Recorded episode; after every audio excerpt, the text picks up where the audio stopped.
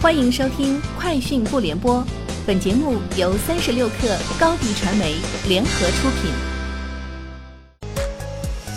网罗新商业领域全天最热消息，欢迎收听《快讯不联播》。今天是二零一九年九月九号。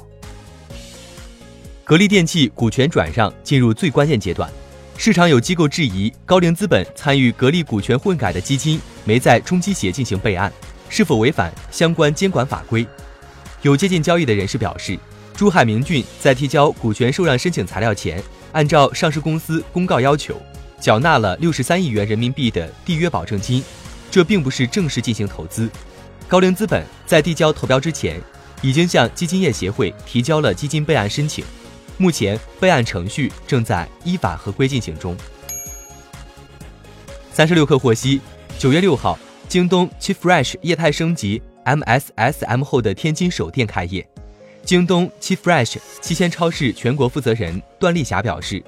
七鲜超市保利广场店属于一点五版，与一点零相比，我们在产品选择、商品结构，尤其是餐饮美食打造方面进行了全面优化，预计明年上半年将在全国范围内推出二点零版门店。据官方介绍，目前全国所有门店均进行升级至一点五版。其盈利速度要快于1.0版门店。目前，腾讯内部正在讨论的可能性最高的方案是，腾讯与快手成立合资公司，主要方向是游戏，产品形态还未确定，可能形态包括直播、短视频或社区，而快手和微视主产品维持不变，都将保持独立运营。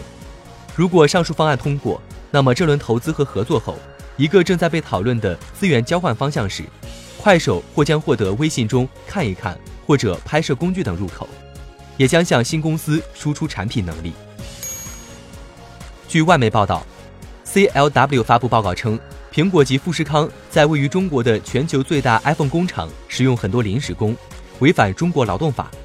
富士康的工作条件也很苛刻。对此，苹果发文称：“我们调查了指控，发现大多数指控与事实不符。”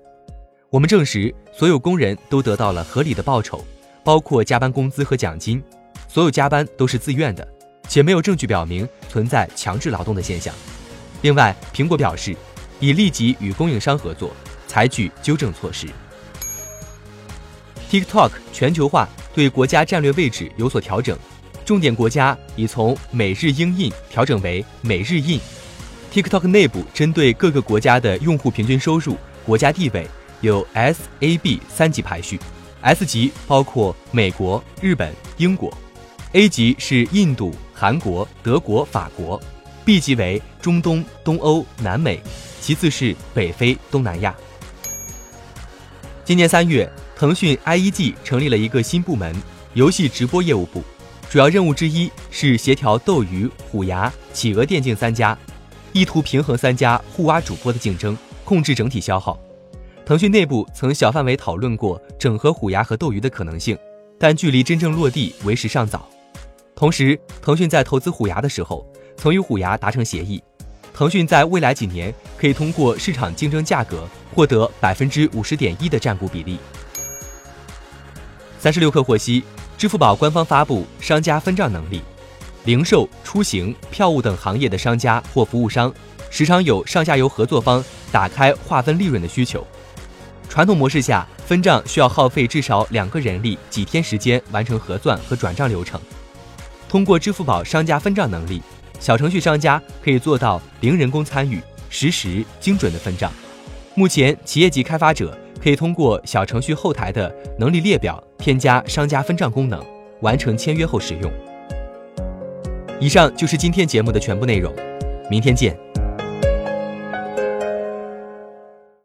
欢迎加入三十六氪官方社群，添加微信 baby 三十六氪 b a b y 三六 k r，获取独家商业资讯，听大咖讲风口，聊创业，和上万客友一起交流学习。